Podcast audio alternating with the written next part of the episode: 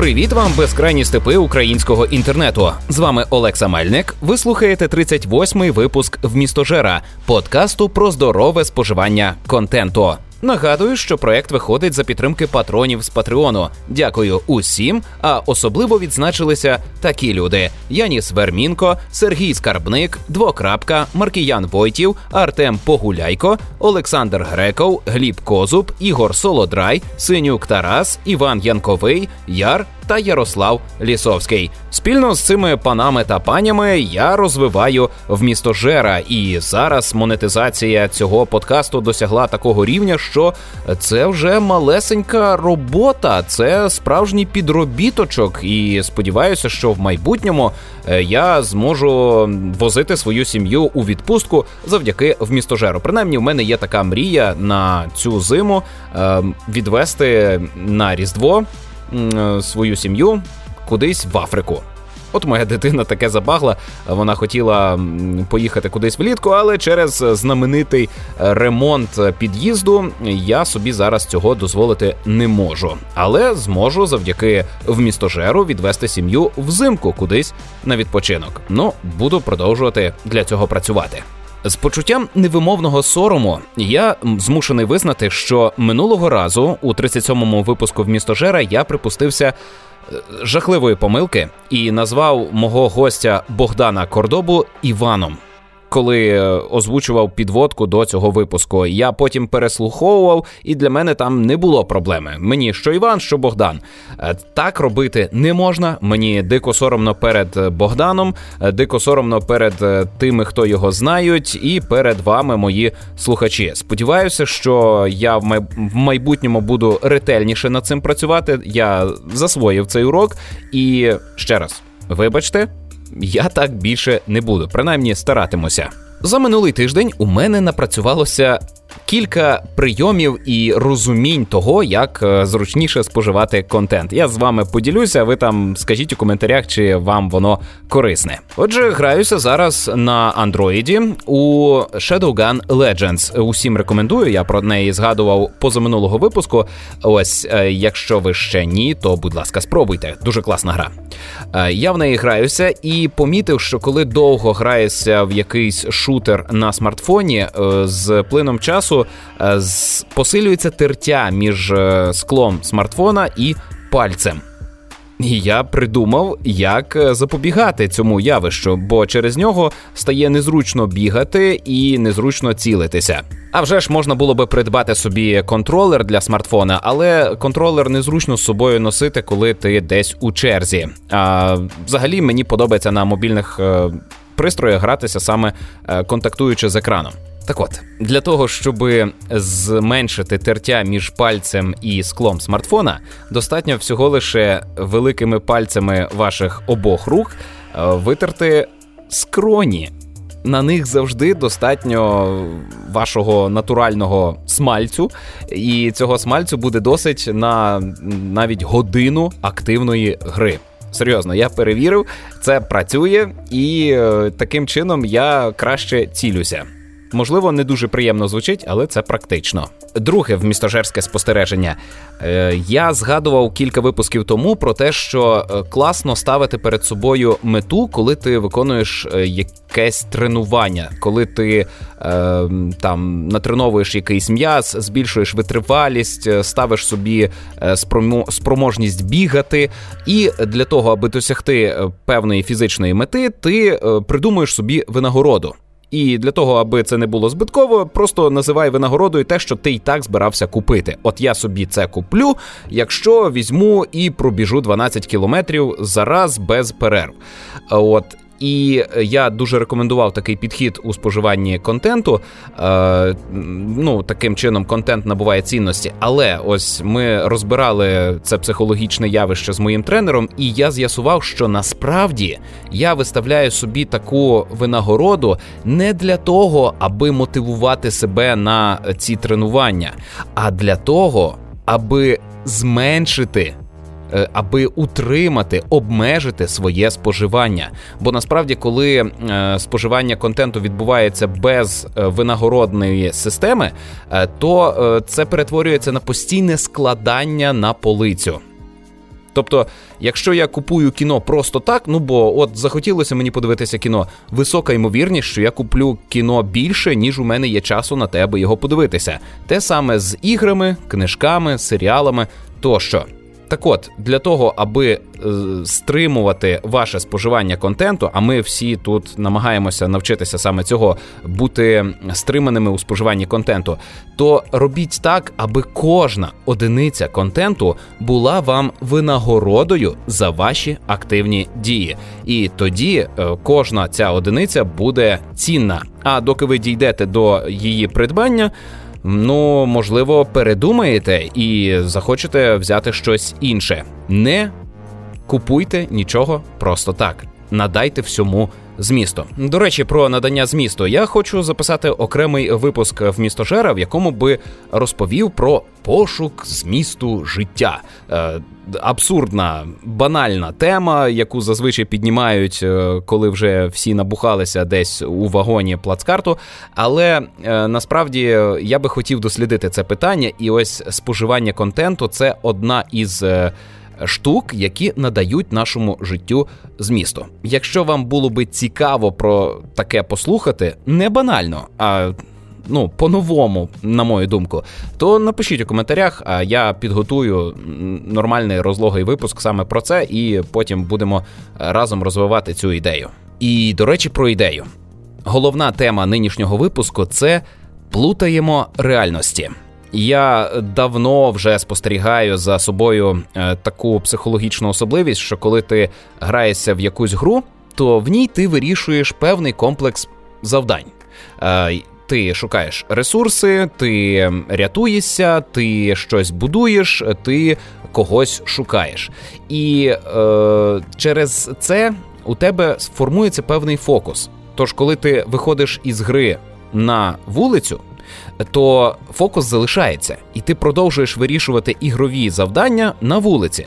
Е, через це, скажімо, під впливом Assassin's Creed ти роздивляєшся фасади будинків з думкою про те, як би ти е, видерся на дах під впливом якоїсь стратегії, їдучи дорогою, ти думаєш, що ось на тих лугах було би непогано розмістити нове поселення.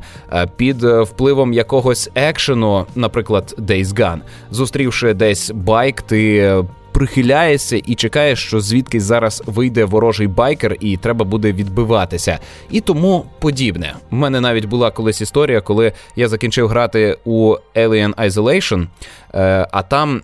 Е, є така тема, що чужий лазить по вентиляції, і ти дуже добре в навушниках чуєш, як він гупає своїми ногами. Тож, коли я закінчив проходити цю гру, ліг е, спати, то наді мною на даху тупотіли коти. І от, почувши цей тупіт, перше, що я хотів зробити, це зірватися з ліжка і сховатися під ліжком від чужого, тому що мій мозок був налаштований на постійний пошук порятунку від чужого. Е, в зв'язку з цим я навіть запустив у нас у спільноті PlayStation Україна опитування, як люди ставляться до такого явища, які у них є приклади. І е, я не був здивований, підтвердилося, що не я один такий. Це явище е, загальне. Усі цьому піддаються. Просто так влаштований наш розум. Просто так ми живемо. І люди розповідають, що вони, е, бачачи невідомі двері, хочуть кинути туди гранату, аби зачистити приміщення під впливом якогось шутера.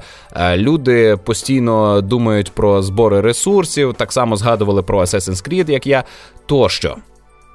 І Дехто вважає, що якщо у тебе отаке вже відбувається, і ти плутаєш реальності, то пора зробити перерву у іграх. Але я хотів би, щоб ви перетворили це на інструмент вашого розвитку. Тобто, якщо мозок через відеоігри заряджається на е, постійне вирішення певного типу задач, то було би непогано підбирати ігри таким чином, щоб вони вчили вас вирішувати задачі, які ви реально потребуєте вирішити у своєму житті. Ну, найчастіше е, це може бути економічна стратегія, е, будь-яка інша стратегія. Взагалі, будь-яка гра, де є менеджмент ресурсів, це саме та гра, яка допоможе вам навчитися менеджити ваші реальні ресурси: гроші, час, е, знайомства тощо. Гра це найпоширеніша, найдоступніша форма майже усім хребетним істотам на землі. І через гру відбувається навчання. Це придумали навіть не люди. Подивіться на собак, подивіться на риб, усі граються. І через гру опановують складні соціальні зв'язки чи способи виживання, боротьби, е, навчаються збирати ресурси і розподіляти їх. А у нас із вами, у людських істот, які вважають себе найрозумнішими на планеті, є відеоігри, які в класній, доступній, яскравій формі пропонують нам вчитися вирішувати проблеми. Через відеоігри я колись навчився е, розподіляти свої завдання на підзавдання, е, навчився менеджменту часу, навчився розподіляти ресурси, заробляти гроші і заощаджувати їх. Навчився бути рішучим і сміливим, навчився не боятися нових знайомств тощо. І якщо підходити до відеоігор саме з тим, що це контент, який допоможе мені бути кращим у вирішенні певних проблем, то гадаю, ви через такий фокус значно краще добиратимете собі ігор. І е, розумітимете під час е, грання, що ви не просто розслабляєтеся, відпочиваєте, набираєтеся вражень, ви тренуєте мозок. Просто подумайте, якщо у вас топографічний кретинізм, то через ігри у відкритому просторі, в яких можна вимкнути м, мітки, ви дуже легко навчитеся орієнтуватися в реальному просторі. У вас буде відчуття, де що розташовано е, по відношенню одне до іншого, і через це ви знаходитимете дорогу і зможете оптимально прокладати шлях. А в іграх, де вам можна опанувати політичну ситуацію в якомусь регіоні, ну скажімо, Тропіко 6, а ви навчитеся тому, як влаштована наша реальна держава, і можливо, можливо, станете чиновником, який змінить становище вашого мікрорайону чи регіону чи цілої країни. Словом, рекомендую вам сприймати усі відеоігри, в які ви граєтеся, як симулятори вирішення реальних проблем, і не бійтеся, що ваші реальності плутаються. Це доволі кумедний, цікавий досвід, особливо якщо через плутання реальності у вас раптово поліпшиться добробут, і ви зможете заробити більше або потратити менше. Далі хочу, щоб ви послухали нашу бесіду із письменником Сергієм Скарбником. Він написав доволі цікаву серію книжечок. А я ознайомився з однією із них. Називається Латушо. Це дитяча книжка, яка піднімає дуже складне питання, над яким б'ються чимало інституцій у нашій державі і, взагалі, у світі. А Сергій зміг просто і доступно все це пояснити. Привіт, Сергію. Радий з тобою спілкуватися. Дякую, що ти зміг знайти час. І сьогодні ми побалакаємо про твою книжку. Як я зрозумів, це фрагмент якогось більш широкого е, проекту. Розкажи, будь ласка, про цей проект, що воно таке, і що представляє сама книжечка. А потім перейдемо до теми її. Ну, цей проєкт, він, е, по-перше, присвячений е, дітям і дітям незвичним. Цю серію я назвав Казки для диводітей. І, е, ну, Тому що ці діти, які зараз народжуються, на мій погляд, вони абсолютно інші, ніж ті діти, які були за мого дитинства. Вони по-іншому сприймають світ, вони більш ну, вільні, да, свободолюбиві. І от якось хотілося б їм допомогти вписатися в цей світ. І тому так і виникла ідея створити таку серію казок для диво дітей. Перша книжка Латушо, е, вона присвячена е, якраз от е, такому самовизначенню свого місця в цьому світі. Хто я, що я, що я можу зробити. Ну, в першу чергу, хто я є. Коли я її прочитав з донькою, то е, я для себе сформував розуміння, що Латушо це книжка про гендерну самоідентифікацію дитини. І прочитавши цю книжку, е, я зрозумів, що мені ще належить моїй дитині пояснювати, до якого гендеру вона належить і що це для неї означає. Ну тобто зараз я обираю за неї, який у неї гендер. Вона ще не знає. І ми не змішуємо поняття гендера і статі. А, Тобто це різні речі. Стать це біологічно продиктовано, гендер це твоя роль так би мовити. І от в цій книжці класно змальовано те, що е, є певна модель поведінки, яку обов'язково прив'язують до статі, але зовсім не обов'язково, щоб ти, маючи ті чи інші геніталії, е, поводився саме так, як е, вирішило за тебе суспільство. І в цьому. По-моєму, немає трагедії, бо багато хто боїться, коли заходить за гендерне виховання, що ви зробите з моєї дитини гомосексуаліста. Не чіпайте, треба захистити.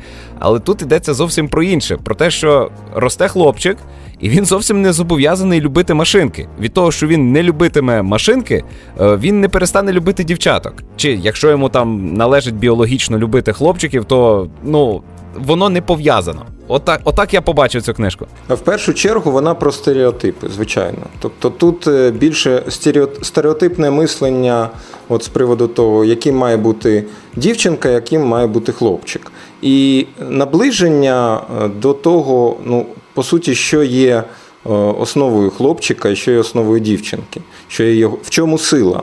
Тому що ну, є така, таке велике, скажімо так, хибна думка з приводу того, що е, чомусь ніжність, жіночу ніжність сприймають як слабкість. Хоча насправді це велика сила. Так само, як і е, чоловічу, ну, скажімо так, силу фізичну сприймають теж силою. Хоча е, чоловіча сила більше не в фізиці, а в тому, як він протистоїть проти певних сил, які ну проти певних випробувань, які бувають в його житті.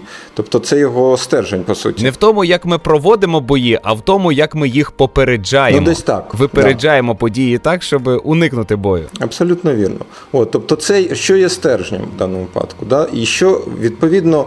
До цього і визначається е, самоідентифікація. Тобто, хто я є, що мені ближче. Мені ближче все-таки ніжність чи стійкість.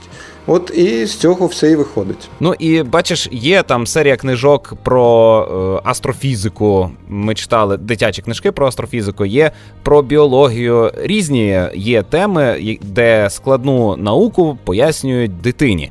І я вперше натрапив на книгу, яка допомагає тобі е, розібратися в ролях соціальних, гендерних. І е, це прикольно.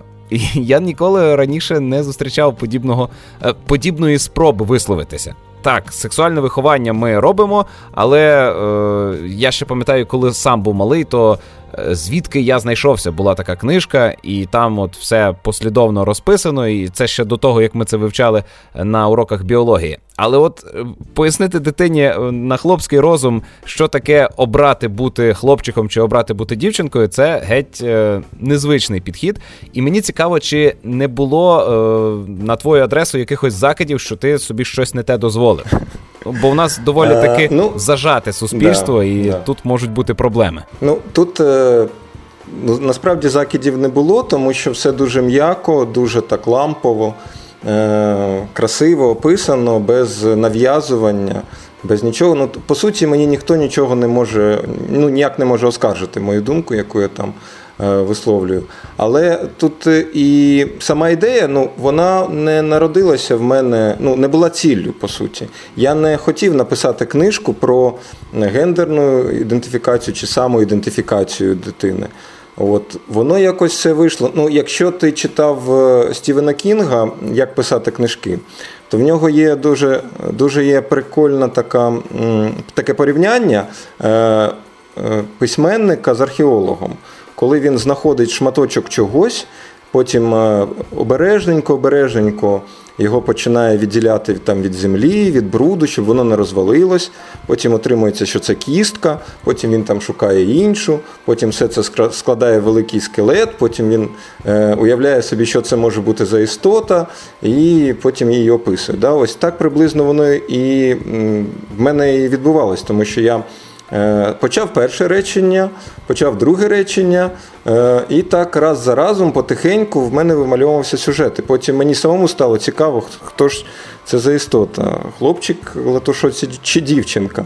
І е, поступово мене все-таки ця, ця історія вивела до розв'язку. На мій погляд, логічно. Нагадую, що ми говоримо про книжку, яка називається Латушо. І більшість часу Латушо це воно. А е, які ще є книжки, які ще плануються, на що ще можна звернути увагу батькам? Ну е, тут відносно віку. Е, Ну, по-перше, для дітей, які вже такі 12-13 років, я б все-таки радив книжку про секс для дітей. Тобто там в коміксах все про секс, здається, воно називається коміксах. Е, дуже прикольно про всі незручні е, для батьків питання, які вони ну, іноді не хочуть е, зі своїми дітьми розмовляти. Вони можуть просто подарувати їм цю книжечку, де їм на все про все розкажуть. Причому так, що ну, воно не. Досить в такій, ну я б не сказав, цнотливій формі, да, але і не розпусній. Тобто, от якраз дуже гарно витримана ця грань між одним і іншим, коли ти можеш розказати про щось достатньо безпосередньо, так як воно є, і це не буде сприйматися дитиною, що там це якась така таємниця, яку від неї ховають, і потім вона десь е, в школі, чи на подвір'ї, чи там ще десь е, абсолютно іншу інформацію отримує, і відповідно в неї стає викривлений світогляд стосовно того, що ж таке секс, що таке сексуальні стосунки. От. І ну, це дуже прикольно якраз для такого віку. Для більш молодшого віку, ну тут е, однозначно казки, ваша уява, ваші ігри з дитиною, вони більше грають ролі. Бо чим дитина стає старшою, тим більше вона все-таки е, стає самостійною і хоче сама освоювати цей світ без допомоги батьків. Я тебе зрозумів. Дякую тобі за це роз'яснення. Е, це був Сергій Скарбник, автор серії книжок Казки для диво дітей. А ми говорили про Латушо. Дякую всім, до зустрічі. Ну а я рухаю в містожера далі, і зараз пора поговорити про кілька одиниць контент, які було би непогано спожити до наступного випуску в містожера. На вихідних з друзями та сім'єю сходили на історію іграшок 4. І без перебільшень можу сказати, що це другий найкращий повнометражний мультфільм за 2019 рік, і один із найкращих на моїй пам'яті. Ну, власне, як це зазвичай і буває у Pixar. Нова частина є самобутньою стрічкою. З нами була людина, яка не бачила жодного фільму серії, і вона сказала, що в принципі все зрозуміло, цікаво, і вона насолодилася по-своєму. Для тих, хто знайомий із історією іграшок, дивився її ще в 95-му, як я. Для вас це буде неймовірний фан-сервіс. Ви нарешті отримаєте відповідь, куди зникла пастушка. Ви проведете разом із пастушкою чимало часу. А ця стрічка. Знову показує нам, що жінки можуть бути сильними і самодостатніми, але не так агресивно і жорстоко, як це е, намагаються зобразити ультраправі феміністки. Головною темою е, цього фільму є пошук дитини для іграшки. Е, тут е, загублені іграшки намагаються знайти собі опікуна, знайти. Ту дитину, яка буде їх любити, є лиходій, який через недостатню любов дитини став лиходієм.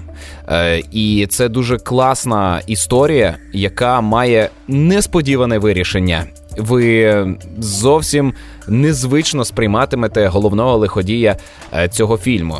І тут є сюжетні лінії, які зав'язуються і розв'язуються не так, як ми звикли бачити.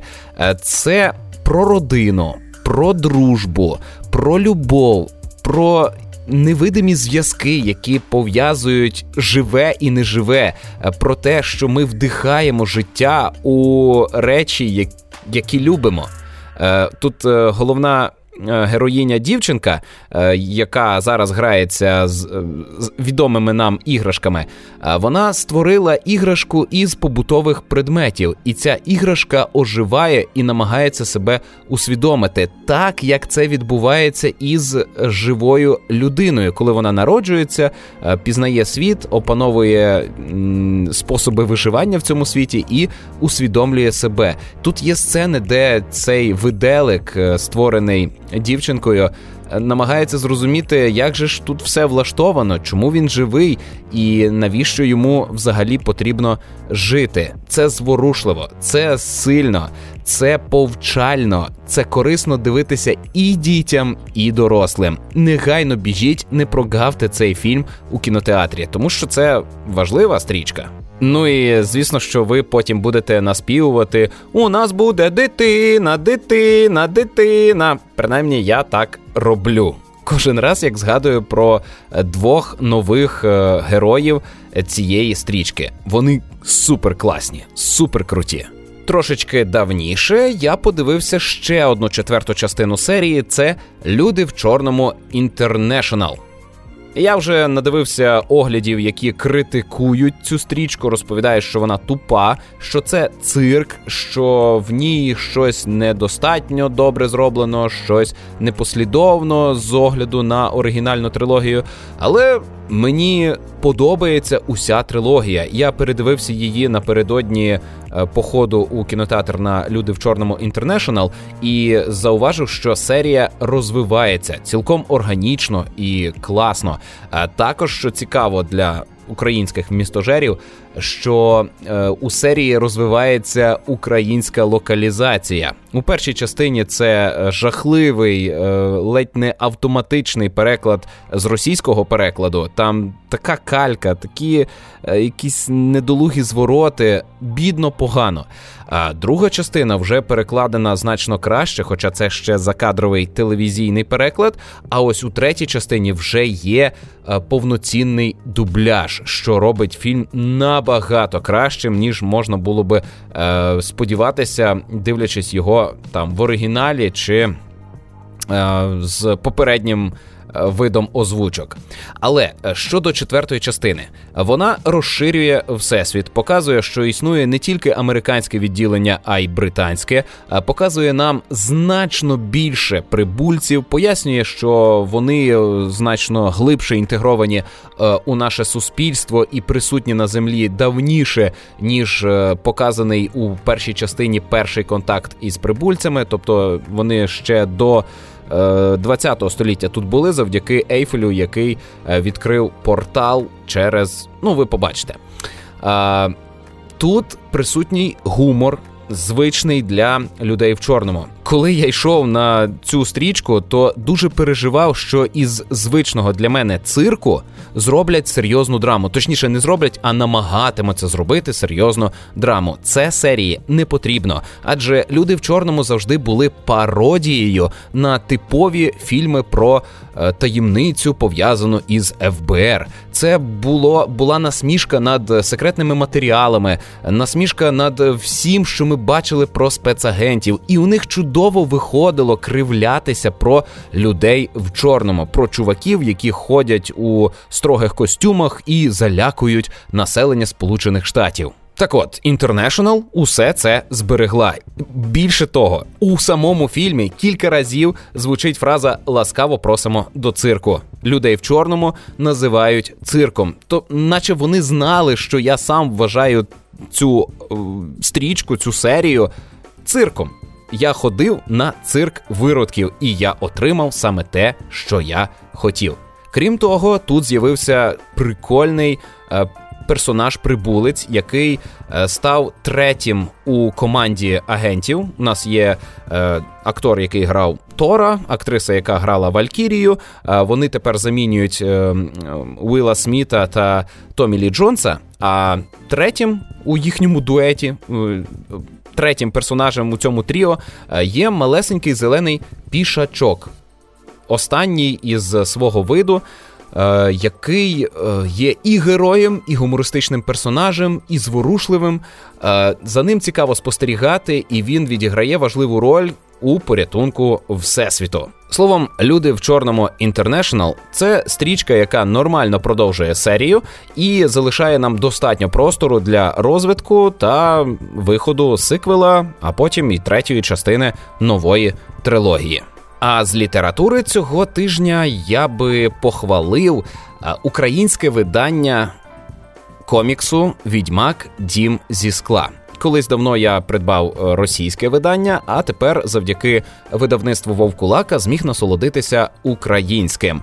Стосовно перекладу, відразу кажу, що все чудово. Г на своєму місці, кличний відмінок присутній, звороти правильні, лайка українською передана класно, звуки екшену адаптовані, перекладені. Е, І коли ти це читаєш, здається, начебто книжку так і написали українською. Нема відчуття, що це натягнута мова поверх оригіналу. А про сам е, комікс е, скажу, що в нього можливо недостатньо деталізований малюнок, але він по-своєму харизматичний. Цікаво спостерігати за е, тим, як змінюється детальність образу відьмака з розвитком подій. За сюжетом, це щось, що могло би увійти у антологію першої чи другої книжки. Тобто, це одна із тих історій, за які ми полюбили оригінального відьмака. Це типова пригода, яка могла статися у будь-який час. Тут і не говориться про те, коли саме відбувається ця пригода. Відьмак знаходить е, самотнього чоловіка, який тривалий час уже живе без дружини, полює в глушині. І разом вони вирішують кудись помандрувати, натрапляють на зачарований будинок, і там з ними відбувається якась незбагненна хрінь. І ось е, розв'язувати цю хрінь, розбиратися, хто у цьому винні, е, береться відьмак, і йому допомагають е, різні цікаві зачаровані істоти. Е, стилістично це найбільше схоже на відеогру, тому що це комікс, який писався по ліцензії відеогри, яка робилася по ліцензії е, з книжок. Але але все одно збережено і відеогру, і книжку. Тобто це підійде і фанатам книжок, і фанатам е, відеогри. Хіба що ви той е, фанат, той ханжа, який е, каже, що от у відеогрі неправильний образ, і таке приймати не можна. Ну тоді прикро вам це читати не варто. А так, раджу усім ознайомитися з домом зі скла від видавництва Вовкулака. Тим паче, що у них вже є і другий комікс, і десь скоро має вийти третій. І це прекрасно, що у нас є вже весь відьмак перекладений українською. Хоча те, що зробили клуб сімейного дозвілля, ну так собі переклад. Дуже багато вони. Е, зберегли слів, які однакові у нас із е, російською мовою, так наче вони намагалися максимально зменшити розбіжності, тоді як е, синоніми дозволяють нам урізноманітнити переклад, зробити його цікавішим. Але менше з тим, насолодіться книжкою Відьмак Дім зі скла. А на цьому в мене все. Нагадую, що з вами був Олекса Мельник. Якщо вам подобається така творчість, ви можете її підтримати лайком, коментарем, поширенням або навіть копійчиною на сторінці Patreon. На все добре, почуємося за тиждень, Па-па!